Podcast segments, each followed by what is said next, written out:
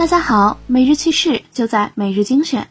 以下是今天的精选内容：五 G 还没有普及，美利坚就忙着搞六 G。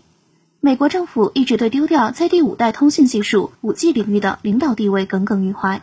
美国之音网站二十二日称，美国有意通过跨越式发展，以绕过五 G、加大投资六 G 的方式，超越中国在五 G 技术的优势。但接受媒体采访的通信专家二十三日对此表示。这种跨越式发展不太可能。在极微网看来，美国不搞五 G 是因为五 G 专利多数都在华为手里，所以才绕开五 G 研发六 G。可华为早就在研发六 G，掌握了有多少专利还不得而知。如果华为先一步研发成功，那么六 G 时代美国或许也会面临同样的局面。海南椰树集团有限公司发布招聘信息，其中要求承诺终身服务。并以房产抵押等内容引发社会关注。椰树集团为何会在公开招聘中提出明显违法的条件？可以说，企业高管都是这样做的。椰树集团董事长赵波向记者表示，自己竞聘总经理时曾主动抵押了房产，他认为这样能够给自己压力，也给自己动力，对个人和企业成长都有好处。极微网认为，如果应聘公司送房产，那抵押房产给公司没毛病。如果不是，那像椰树集团这样的企业最好远离。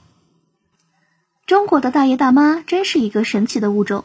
八月二十二日，湖南永州有市民在街头拍到四名大爷大妈骑在路旁带桩的共享单车上，把它当成运动器材，脚蹬空转锻炼。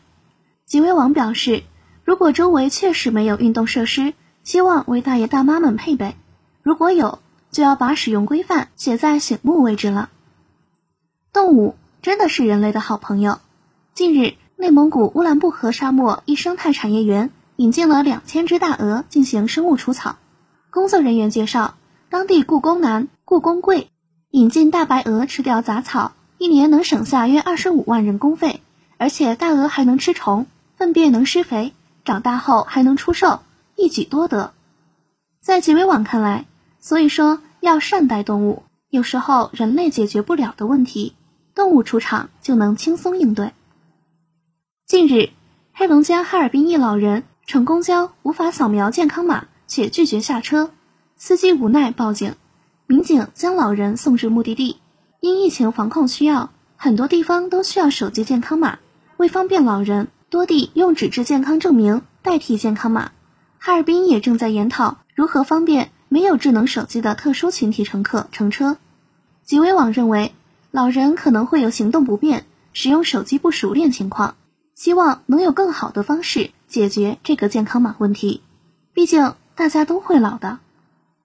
以上就是今天的全部内容了，感谢大家的收听，我们下期再见。